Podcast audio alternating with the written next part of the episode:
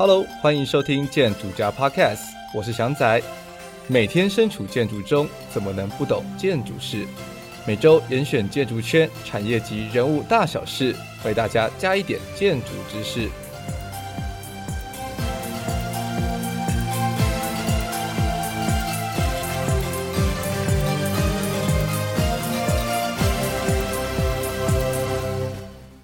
那今天祥仔呢，移驾来到南部，台湾的南部垦丁这边，来跟我一个非常好的朋友来闲聊。那这一天这一集呢，也是谁在敲建筑的门单元。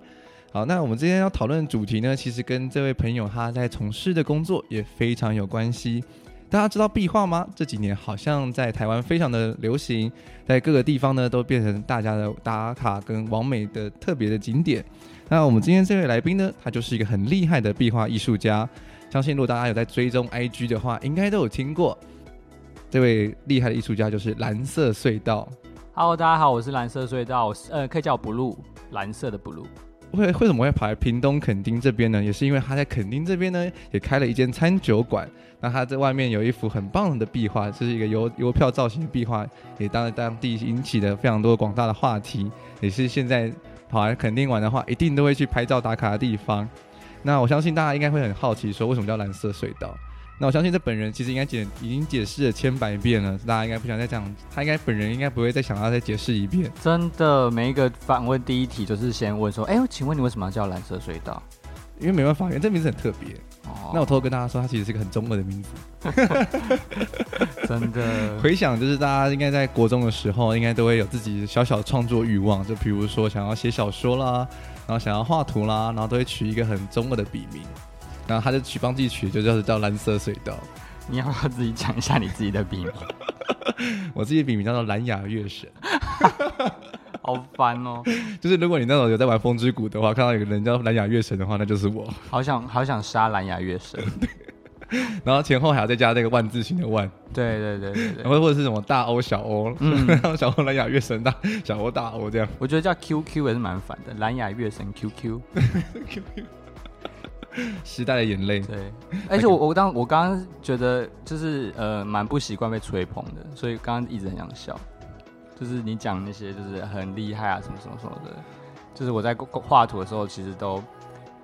就是我其实不习惯听别人的就赞美啊那些这样，就是你要习惯我们这种节目就是吹捧来吹捧去的。OK OK 好，因为现在这几次就是在讲建筑，但是其实壁画我觉得是在建筑界里面，如果有那个建筑界的鄙视链来讲，我应该是最最底层的。鄙视链是哪招？鄙视链就是建筑师可能鄙视 室内设计师。对，哎、欸。OK OK OK，等下这集又黄标，不会了。好，就是会有那个鄙视链这样。我觉得它是一个很新兴的东西啦，所以大家非常的，就是一个还是很初期，尤其在台湾，嗯，因为台湾其实呃也是这几年才慢慢的，比如说像是什么台中的什么彩虹，嗯，眷村，就台湾眷眷村之类，才慢慢的开始红起来，然后而且加上受到一些国外的一些艺术的影响。所以才在台湾有比较多相关的讨论。对，不然在早早期，其实，在台湾好像比较少哈，除了庙宇之外，它其实就是现地的建筑在去做重新的定义去，就是例如说，它像眷村那个地方，它就是。比较老旧，但是你重新再彩绘之后，它等于是换了一个风格跟一个氛围，嗯，对啊，所以我觉得壁画在这个领域上是比较不一样的服务项目，嗯，对。好，那我们这这应该是先从最开头最开头来聊起，就是我很好奇说，就是你怎么样踏到这个呃创作壁画的这领域来？其实我其实没有学过画图这件事情，就是我像我过，其实我对画图有兴趣是。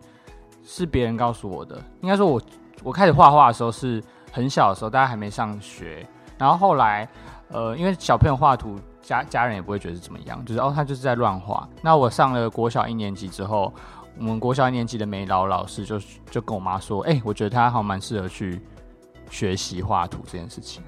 然后我妈说，哦，好啊，然后他就带我去就是画图的补习班。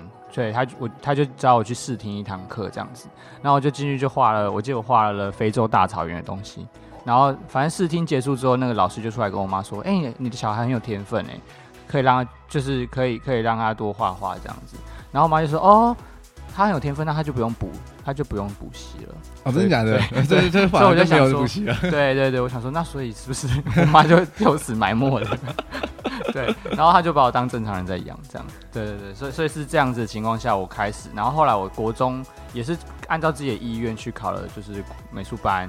然后，但大高中的时候，就是我们家人就不想让我念相关的，呃，就是美术相关，他就觉得是你要去念，因为我们南部比较风行，男生就是要念工，就是工程类电子科，因为那个年代什么台积电那种。就是刚起步，对，越来越行这样子。对对对对，工程师就是铁饭碗的，嗯、然后也是不错的一种社会地位这样子。所以我高中的时候就去念电子科，然后也没有念不好，是因为我到高二的时候遇到了一个笔友，那他就是有很明确的他的人生目标，就是他说他以后想要当珠宝设计师，然后我才想说，对啊，我们同样年纪，既然有人就是他跟我不同学校。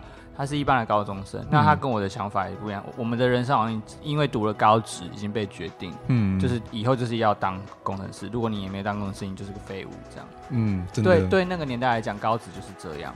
对，那我后来就觉得说，好，那我我还是想要走我想走的，就是设计类科，对，或是跟美美感相关的，对对。然后，所以我就自己。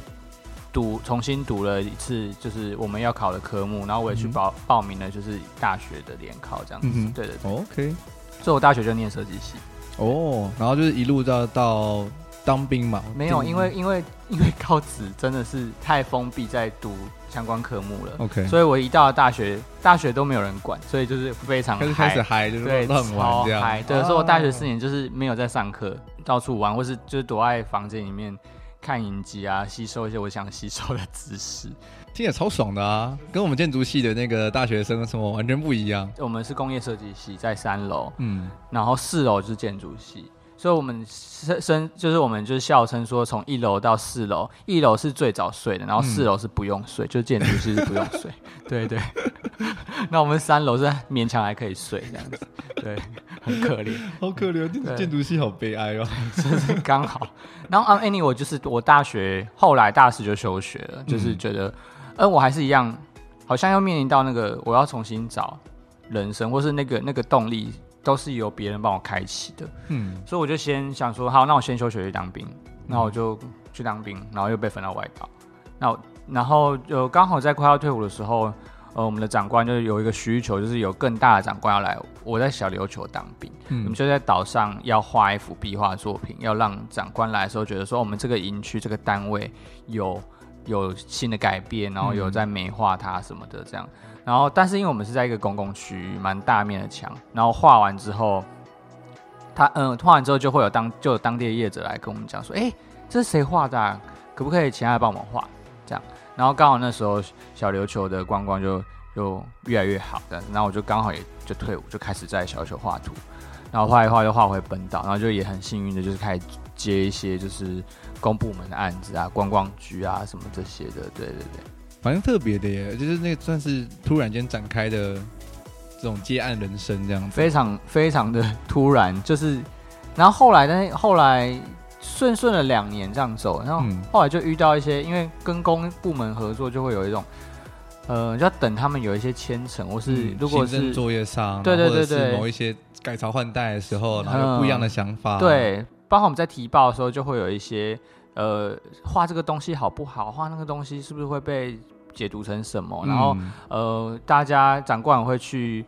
呃，思考说，哎、欸，这个成效会不会怎么样？嗯、然后下一任，就像你讲，哎、欸，下一任谁谁谁要又要选举了，对对对对，哪个颜色要上来了？对对，对，对，是不是底色整个色系上要调整之类的？要不然就说现在时局有点敏感，先缓缓这样。哦、然后当你的先缓缓，我们就会半年没有工作。大概就是因为我们这个案子很大，但是如果卡卡住，我就会卡半年。所以后来我就想说，那我跟我 partner 先先休息，我就去回去念大学。对，然后念完大学之后我就。就进了，就是去刚好是有一个机会，我就去当电影美术相关的设计。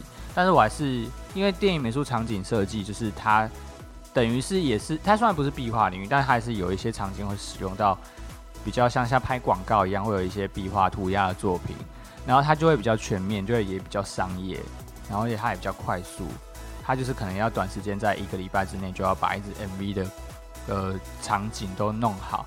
就是你从听歌的时候，你就要开始想它到时候会怎么拍，那它的空间要让就是摄影机进去的机位要怎么走，你要留多少空间，然后让它有各种的，就是呃，可能例如说舞蹈好了，然后或者是演员的走位，这些空间都要留下来，这样，然后以及他之后新闻稿会怎么发，会因为你的空间或者你的壁画还是艺人的服装这些去写，所以你其实要思考的东西是。如何让整个东西看起来，整个呃空间好了，看起来有看点。嗯，对对对。但所以我很好奇，就是说你在听歌的当下是怎么样的去联想到说应该要怎么样的风格去呈现这个 M 这个 MV，或者是说要什么样的元素去加强这首歌？其实我觉得这就是跟我大学四年都没有在上课比较相关，因为我大学四年就看了很多，对，看了很多电影、MV、影集这些东西，就是会比，然后因为就是都很喜欢这些细节，所以像以前大家在讲说什么哦，什么什么有什么彩蛋什么这些，这是完全是我们那个时候的次文化，是我们以前就很喜欢找，然后只是因为刚好大家就是带出了这个哪一个场景之背后有什么什么彩蛋。这些彩，大家还开始注意彩蛋这个文化的哦。对对，对，可以举一些举例吗？就是你有其实有在 MV 中藏过什么样的彩蛋？我觉得电影比较容易藏，电影比较容易。对，MV 也是会有、嗯、MV 就会比较表象的一些就是视就是视觉元素。但是如果像电影的话，像如果我们要布置，就是说男主角的房间，那男主角整部戏的个个性有可能他就是霸道总裁，然后他看的东西有可能是呃一些比较。他就是可能会比较偏向心灵层面的书籍或是音乐，我们就是帮他，我们就决定他的人设，就帮他放他要的书。对，那如果镜头带到，就是大家会就会看到说，哦，原来他他看这些书跟这个主人，就是跟这个人设是符合。他不可能里面放一本漫画是海贼王或是什么，对，很奇怪，所以他还是会放他的适合他的内容。所以我们就在这个过程中找到说，他要非常的对位，就是。这首歌要如何让大家觉得非常到位，或是这个场景，就包含壁画一样，我们我们其实都是服务，可能是服务店家，或是某一个活动、一个策展的东西，它是要跟这个主题非常切合，这样子。就颜色上其实很容易，是可以去呈现出你想要表达的，算是最基础、最基础的那个整个感觉的主视觉。嗯，就是那个氛围或者是物件，嗯，对，都可以，就是比较明确的。其实我就是觉得是创造一种氛围吧，对，一种氛围。因为其实说实在话，就是剧组创作的东西，它其实也是去搜刮了很多不同的元素，去算也算是一种某种拼贴，也是这种 collage 去拼贴出一一幅一个场景嘛。会，那那个插画的话，那个壁画的话也是，嗯，那你其实也是去收收集很多元素，然后去把它集结在一个一面墙上面。去呈现出一个你想达到的，不管是传传达的意念或者是创意这样。例如说，像场景，我们可能会规划说，男主角家绝对不能够出现红色的东西，它就是蓝色系，它的色系就是蓝，然后给大家的感觉是那种可能忧忧郁或什么的感觉。然后可能壁画也是这样，就是我这个墙壁，它可能是你会看起来是就是缤很缤纷的，可是它绝对不会有纯白色或是纯黑色。但它让你感觉到，它不会让你感觉到哦，没有这两个东西，它会让你感觉是很舒服。只是说它会抽取掉，它不会全部的东西都摆出来，它会抽取掉部分的东西，让你更 focus 在某些对的事情上。因为就是壁画它并不是主角，跟像是场景，它也不是主角，故事才是主角。对，故事才是推动这整个影片跟就是带动人的情绪的一个走向。那壁画也是，它是可能是。引领某一，它其实是应用，对，它是一种空间的应用，或是它，例如说，它给店家是，如果它在室内的话，可能是给店家一种氛围，它可能店可能不怎么大，或是没有什么突突出的地方，所以它需要一幅壁画。但是因为我知道现在大家都对壁画的感觉是，它可能是一个互动的形式，大家到一个地方就是硬要跟它，例如说，呃，被他。弄一个抓伤，或是他要逃难的一个一个动作来做，就最近很夯的那种什么三 D 三 D 立体对壁画这样子，对，所以所以我其实是蛮抗拒这件事情。虽然我一开始也是从三 D 壁画出来的，其实我们因为我们是看的比较早，八九年前，其实那时候就是刚流行三 D 壁画，所以我们也是致力在致力于在台湾推这这个风格。但我发现，只要大家都知道那个东西好。就一窝蜂的，一定会对，到处都是。对，就是跟卖什么呃蛋挞，大家还蛋挞，蛋挞，对，很久之前了啦。对，就是就是 类似那种东西，或是饮料店就会狂开，它就会不不平质。对对对。对，那其实用意上，我觉得不是所有的邻邻里之间都需要画三 D 壁画，谁要随时被一个东西吓到？或是一定要跟一只海豚打招呼，就是那种壁画，现在都是跟什么海豚，或是谁一定要在路边都要看到你的那个动漫的偶像，嗯，对啊，就是觉得这真的 too much，too much，对，然后也是我没有想要接这种、嗯、这种案子的原因，而且那东西其实跟在地性其实没有太大的连接，没有连接，对，这不是文化的一部分，它也没办法去呈现出当地人，对，当地人也不一定喜欢。对，他自己是跟当当地是一种有点断裂的状态，它其实就是一种跟风，嗯，然后一种潮流。所以我会到各地，就是先，呃，如果接到这个委托案，我会先问他说，我先请他给我看你的整体。如果说他已经是一个店家了，他已经开幕了或者怎么样，他就是我会先看他的室内设计风格、配色、logo，跟他想要呈现的风，呃，他想要呈现的感觉，我会请他给我可能三个他想要的感觉。或是他这家店想要给人的感觉，我再去做设计这样子。那我会到现场，就是到当地，就是先跟他聊聊天，附近吃吃东西。先第一天绝对不会工作，对，先去吃东西，跟就是放放下一点就是步调，然后去看看附近有什么，就不一定要是非常之有特色，但是可能是。可以找到当地的一个一些灵魂，这样子，嗯，把一些元素加到那个那这幅壁画里面去，让它跟当地是比较有连接性的，嗯，比较是像是这样，或是也要看一下当地的、嗯、呃，就是那个墙面的建材，嗯，是不是有需要调整？哦，对啊，对，因为室内外就是不一定，嗯，对，这这一点非常有趣，这其实可以带到说建筑上，就是墙它其实是一个两面性的东西，它同时对外又同时对内。所以它可以，它其实可以在层面上表现出很多不一样的故事。如果说大家会好奇说，哎，到底墙在这个建筑上是什么样的意义的话，其实墙它是给人的是一种安定嘛、坚固感觉，就像是你自己家里面的墙，它是帮你遮风避雨这样子。但是墙它其实也可以制造对立，比如说像是东西德的时候，哦，对，它是它它有两面性，就这种时候就出现出现了两面性。嗯、然后同时呢，墙像是比如说像川普他上任之后就一直。喊着要建的那个美墨的墙，嗯，对对对，就是很有点搞笑。对，他那个墙也不是真的墙，它其实就是有一个围墙，对，一个栅栏或什么的，还是可以被被打破，就而且是可以轻易的利用工具对破坏这样子。对，所以就是说，所以我们刚刚提到说墙它其实具有两面性嘛，它就大家会对于另一另一面的墙其实会有某种幻想，比如说之前在东德的人，他们可能就觉得说啊，西德那边就是很。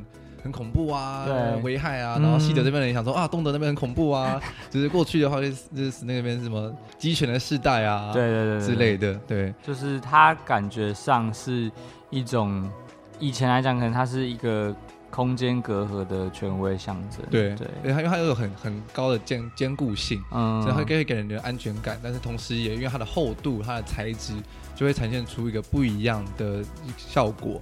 对，那其实有一个人就讲过一句话，就是 Joseph Force Newton，他讲过一句话，他说：“Man build too many walls and not enough bridges。”这个意思就是说，我们人类建了太多的墙，去彼此阻隔，不管是种族上啊，或者是一些情感上，嗯、去阻隔彼此。那我们其实没有建造过多的桥梁，去做让不管是融种族融合，或者是一些情感上的联合。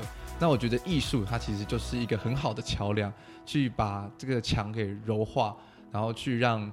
就是不同的人，不同的种族，就是在这个地方开始有一些交集跟交流。其实有点让我想到是之前有在做一些，就是呃，像我不知道你有没有听过，就是叫做无墙美术馆。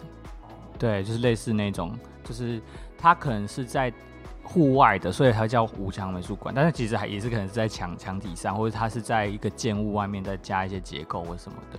对，就是所以就是等于打破你所谓的这个墙的概念，把墙当成一种媒介，嗯，就是它是一个画布，嗯，对对对，那大家可以可能走出来再认识，因为其实有可能你常走，你走这个，你从小到大你就是走这条路上下学，但是换了一条路之后，你根本完全不熟悉，对，没错，对，可能是就是这个感觉，就是哦，你走出来户外，然后可能在我们可能在一些乡镇中打造一些比较不一样的东西，然后你只是换一个路线走，你其实可以看到不一样的风景。嗯，说到吴桥美术馆，就让我想到你之前在松烟有一个进行过一个专案嘛？对对对，就去年跟文化局哎、欸、文化部合作的，那它是松松山文创园区里面就是每年会办的一个，算是松山文化园区最大的活动，就是原创基地节。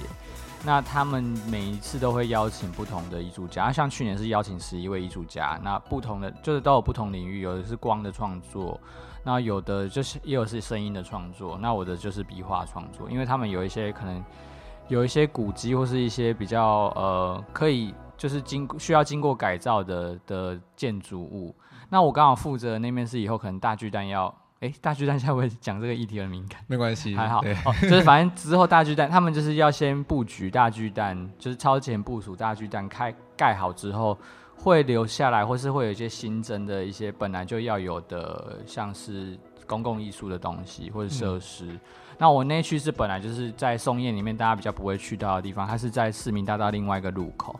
对，它等于是我的壁画是等于是一种导流的，对导流的工作，导流的工作、嗯、就是。大家以以前只有去到，例如说他来松烟，他就是会去只是去成品，或者他就是看某一个仓库的展。可是他其实松烟的地段很大，它有几座这种小公园，或是一些历史建物的东西，或是它其实是可以往后面金华城或是铁铁道博物馆那边去的另外一个入口这样子。所以他我我说我那个作品真的比较偏僻，所以我可能在这那个案子里面，我设计的就是。我让那个壁画作品有更多不一样的欣赏时间，所以我就是也尝试一个新的，就是在我的壁画外面再加一些结构，是发光的那种霓虹灯管。然后，因为因为我就是首次尝试这样子，对，就是我想要，其实是前几年我就一直想要做这种立体装置，因为我不想要被局限只是画壁画的，对，我想要当的就是比较有希望用壁画这个元素去做。呃，新的一种媒材创作，那我就觉得可以用光线这样子，然后这就是用霓虹灯管，然后会在五下午五点的时候会就差不多就会亮起来，这样。就是像是那个你的名字里面就是说那种五六点黄昏的时候，就是那个魔幻的时刻，魔幻时刻，魔幻时刻。那刚好那个去年的基地节的展览名称叫幻场，梦幻的幻，嗯，那也是就是等于是 turn turn on turn off 的那个幻，就是。我觉得刚好五点也是一个换一个空间。那很多人去可能松烟晚上之后就不知道松烟到底有什么，就没人了。对，就也是有点危险。那我刚好那区说，哎、欸，他怎么看到那边是亮亮的？嗯、对，有红有蓝什么的，那就会走过去，然后发现走过去，哦，另外那个另外一个路口，另外一个出口这样子，对，就会被导流往那边去。那我也觉得壁画不会是只有在某一个特定时刻才能够欣赏。嗯，我希望创造的是它有更多不同的。欣赏的时间，嗯，跟它不同的样子，嗯，所以我有时候会去，就跟店家很 care 一些就是照明的东西，就是这样，对，所以我就是把我就是我的想法运用在这那个提案里面。我觉得那幅作品非常的有趣，就是刚刚有提到说是用了霓虹灯管嘛，它就用的主要是那种粉红色的霓虹灯管，对对对，所以白天看的时候，它其实就是就是一个像海洋世界一样，然后是有鱼群在悠游这样子。但是晚上一到晚上啊，那个霓虹灯灯管打开了之后，粉红色照到那个这个这个原本壁画颜色上的时候，它其实颜色会稍微有点改变，对，它就会改变它的色泽，它是粉红色跟呃另外一种接近蓝色的绿色这样子，那。其实会用那种线条，原因是因为我不知道你们看过，就是二零零一月球漫游那个吗？不知道。好好，就是一个老片。OK，对了，那他就是在讲说，你一定有听过他的配乐。嗯，对。那要狠一下吗？不要，对对，他是那种惊悚的，惊悚的。对，他就是他讲主角是他，呃，他因为已经穿越了时空，到了外星球，然后又又好像跑进了黑洞里，所以他所有的东西都会变成线性的流体这样。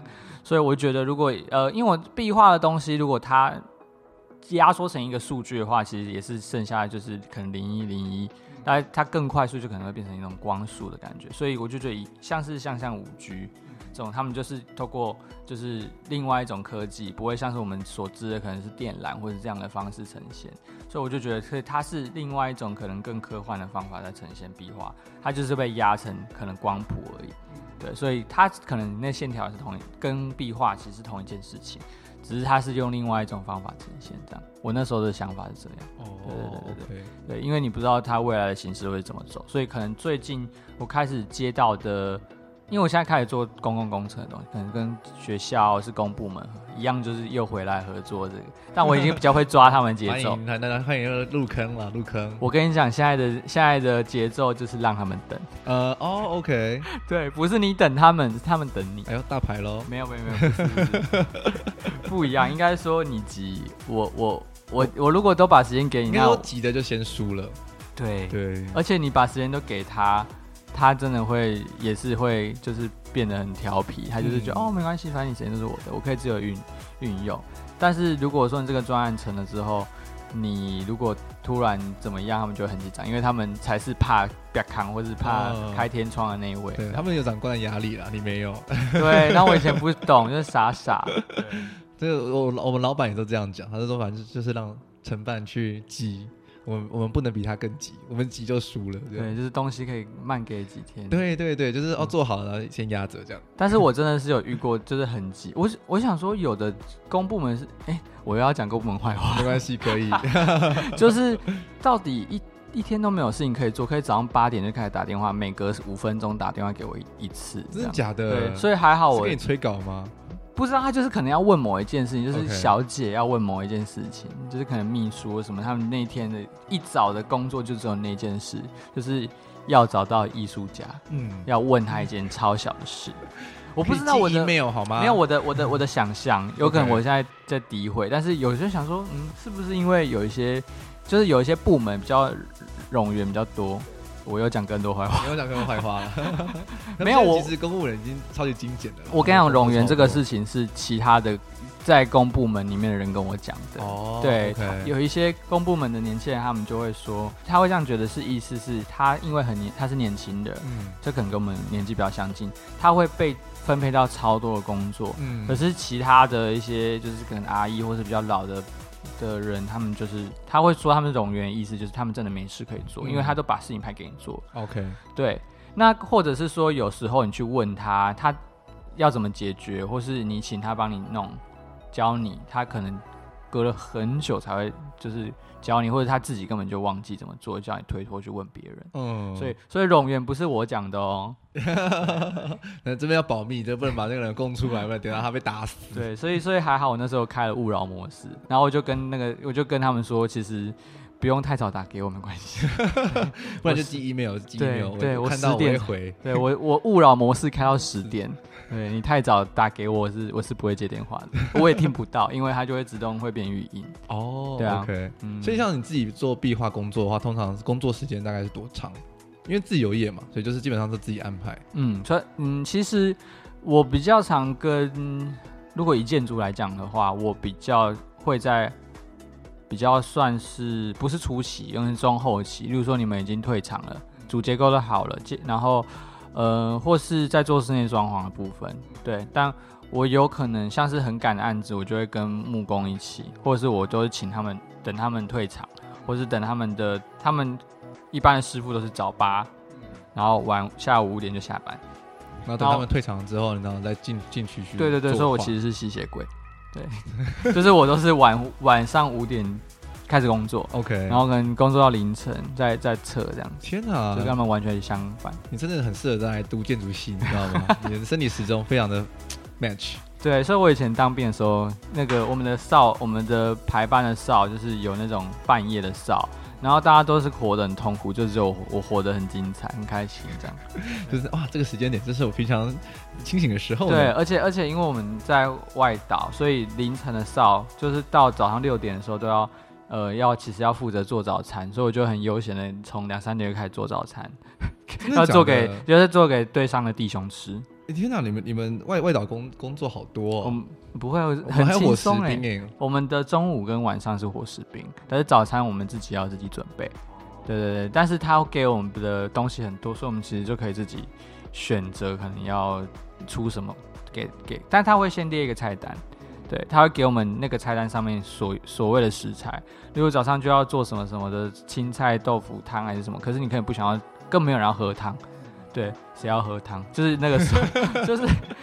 外岛很热的时候，不会有人想要在白天喝汤的。嗯对，所以我们就把那个青菜拿起来，可能做成另外一种蛋的料理或者什么的，或者你就备起来，晚上饿的时候给吃。对泡面之类的，加个青菜就会很好滑。我觉得女生听众听到这边应该傻眼了，这群人不是在聊壁画吗？怎么突然聊起当兵的事情来？而且要聊建筑，没有，因为想男男生的事情都是这样。对，聊一聊开始在聊当兵的各种奇怪的事情。对，好了，那回到刚刚他讲到说，就是通常周画对工作时间都是在呃，就是。整个结构已经完成，然后木工做完之后开始进场，可以就可以带到说，你最近在恒春开一间间店嘛，它其实也很快速诶，我看到你你发文，就是从木工进场，然后到你整个完成开店，哦，感觉一个月都不到吧，就整个就开了。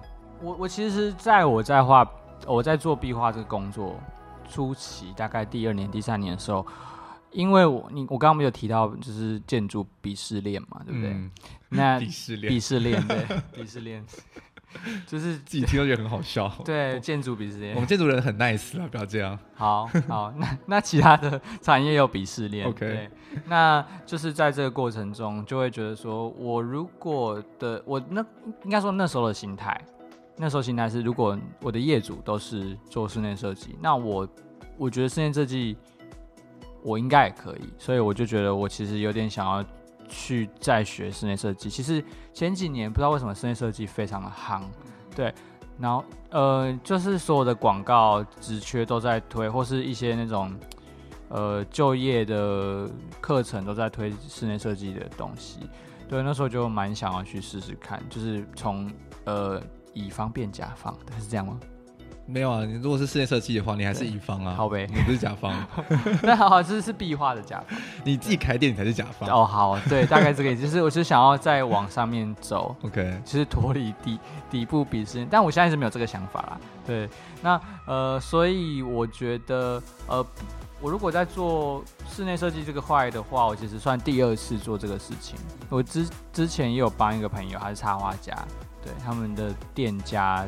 做咖啡店，然后那时候因为我从我从呃广告电影圈出来，其实我可以把图画出来，然后照着图做的一模一样。但如果说一些管线或者接接电的，或是一些工班的部分，我比较不熟悉，就会再请一个就是监工的专业的人帮你去顾这些部分。对对对对，那这次我在恒春的工作是刚好，因为我其实我工作都到处跑嘛，我就是到处可能在。有时候台北工作，有时候就是外岛，有时候就是大家都不知道会我在哪里。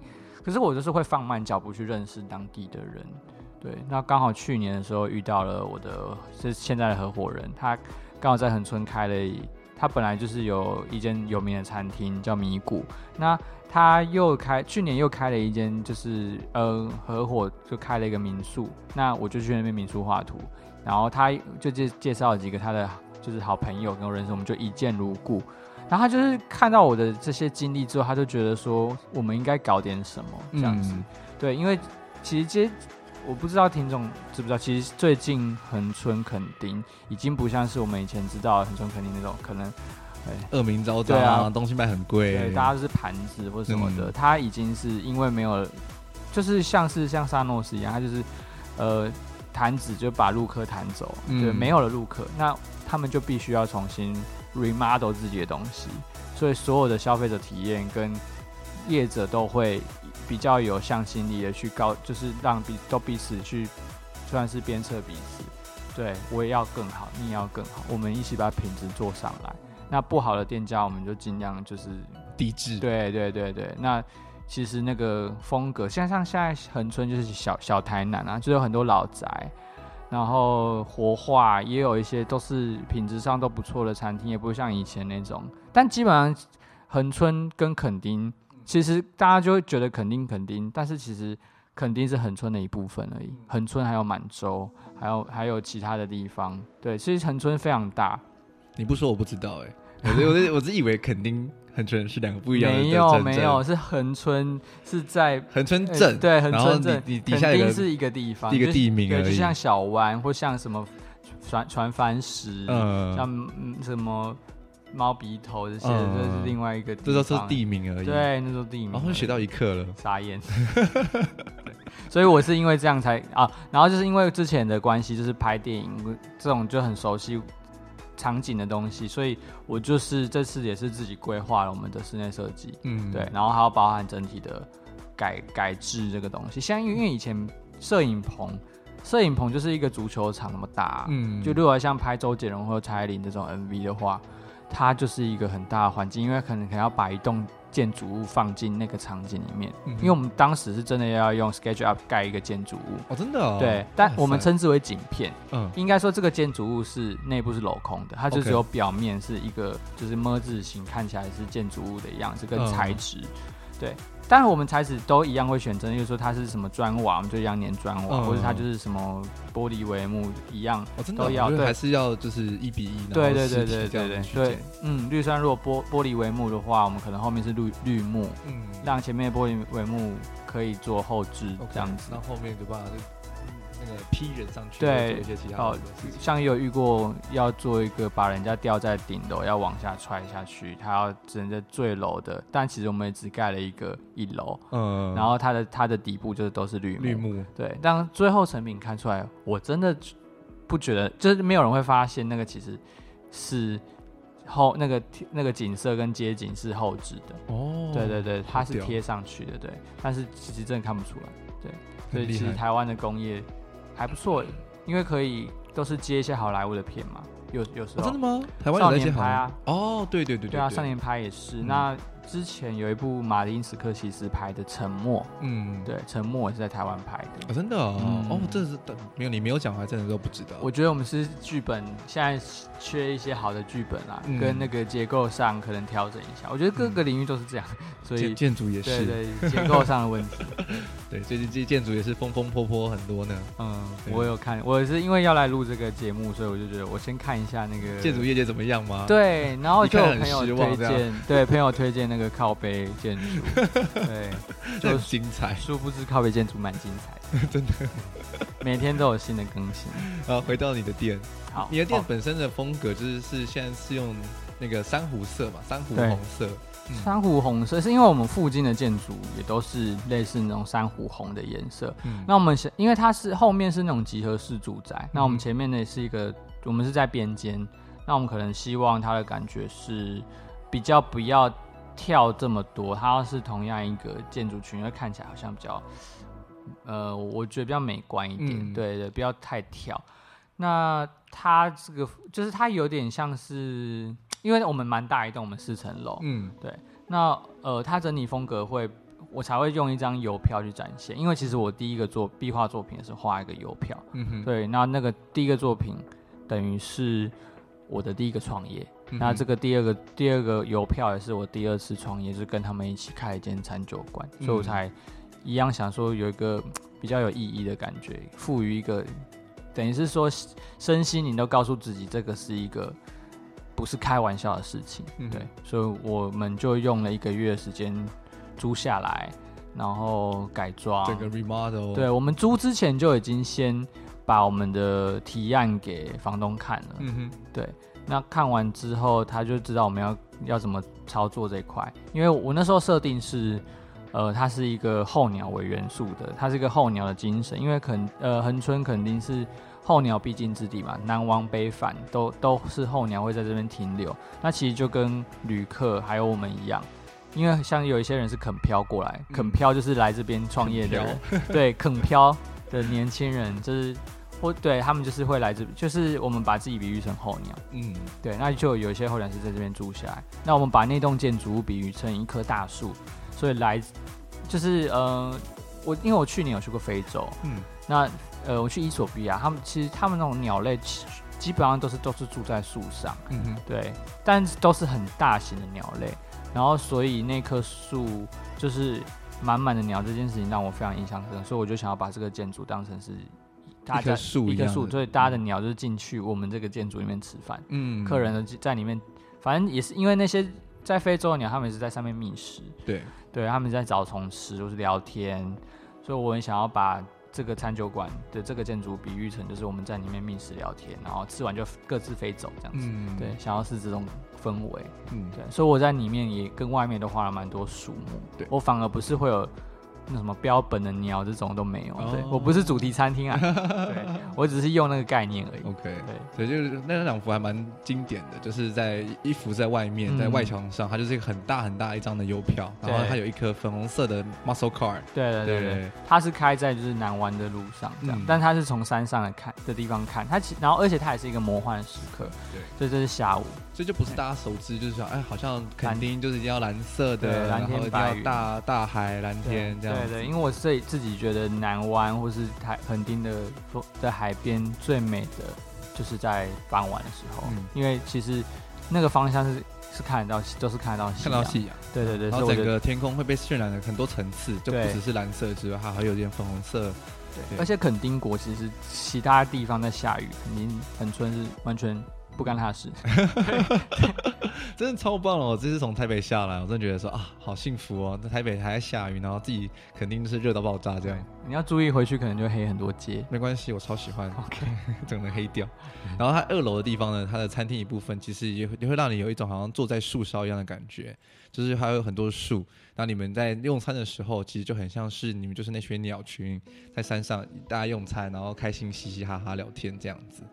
那食物的方面其实也蛮有特色的，就是因为你们是跟其他几间在地的，就是已经很知名的餐厅算是合资嘛，就是包含说像是姗姗来迟或者是米谷，那就是在台肯定都算是非常有知名度的餐厅，对，他们就是一起合合作研发出了很多很有特色的料理跟调酒，对，像是你们的那个喝力鹤，对对对对，对，对，我就觉得超好喝的，谢谢，而且我们其实做的东西哦。因为我就是到处世界各地旅游，或是我其实就在台湾也是都到处跑。嗯，那我有时候会有一些食物的记忆，我就会觉得想要分享给别人。像是我之前本来有想要提，但我我们店后来没有用，是比如说银丝卷，其实很很少，越来越少人知道这个东西。嗯，就我相信我们十年后可能银丝卷这个文化就会消失，也不，不会啦。那个营养午餐的时不时都在出现。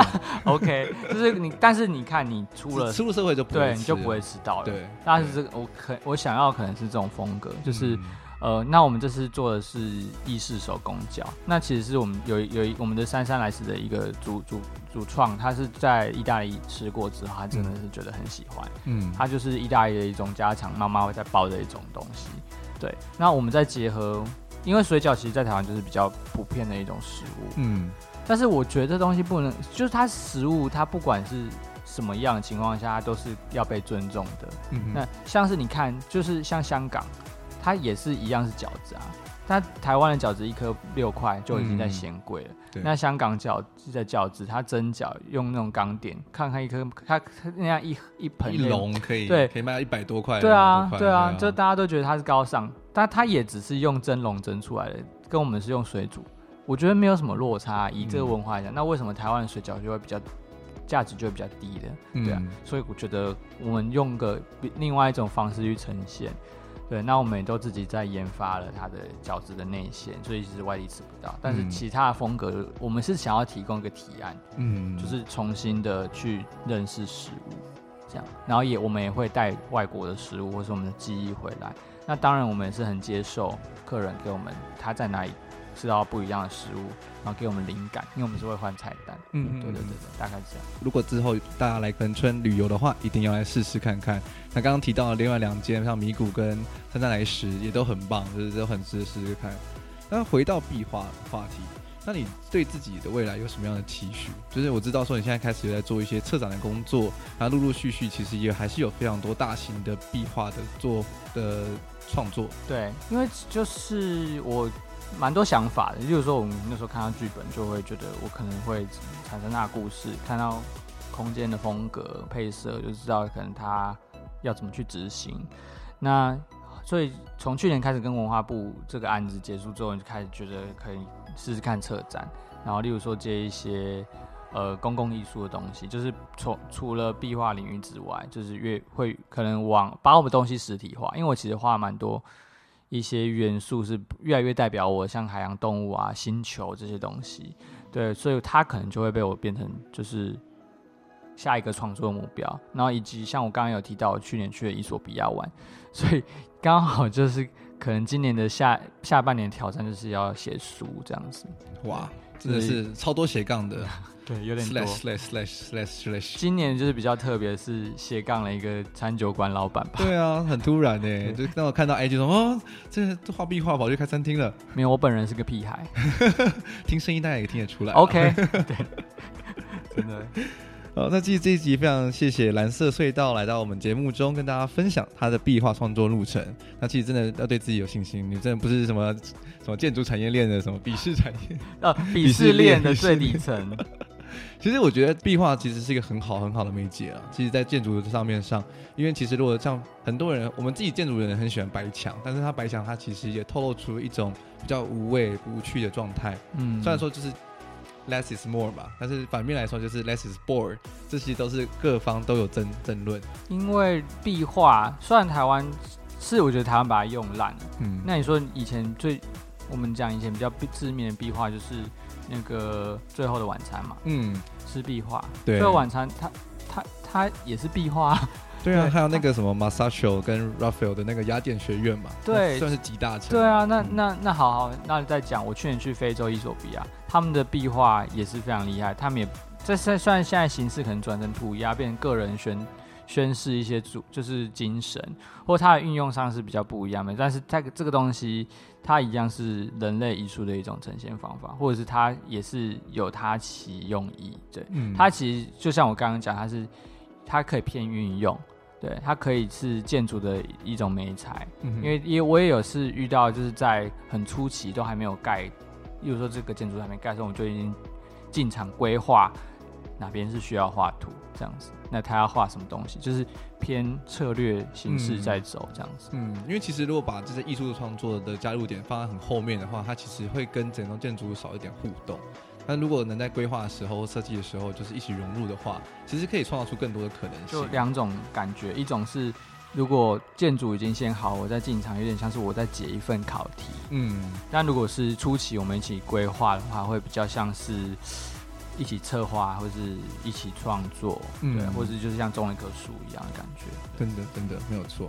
好，那这集的 slogan 呢是壁画艺术家的诱惑魔法。你有看过蓝色隧道的作品吗？或者你对壁画有什么想法呢？在 YouTube 或 Apple Podcast 上留言告诉我们吧。那我们最后真的谢谢蓝色隧道来到我们节目中，谢谢。可以追踪一下 IG 哦，对啊，对，你要帮他追踪一下，就是搜寻 Blue Tunnel 嘛，对不对？蓝色隧道也可以哦。嗯，蓝色隧道搜寻蓝色隧道。对。那另外的话就是刚刚提到的那个荷里赫，对，荷里赫可以追一下。那是那个荷花的荷，对，然后邻里的里，对。然后那个鹤驾鹤西归，哎，这样讲不吉利，这样讲不吉利。那我要讲什么？鹤来鹤立鸡群，OK，鹤立鹤立鸡群的鹤，对，荷里鹤来搜寻一下。那到垦丁恒春也一定要来吃一下，品尝一下美食喽。那我们自己到这边，拜拜，拜拜。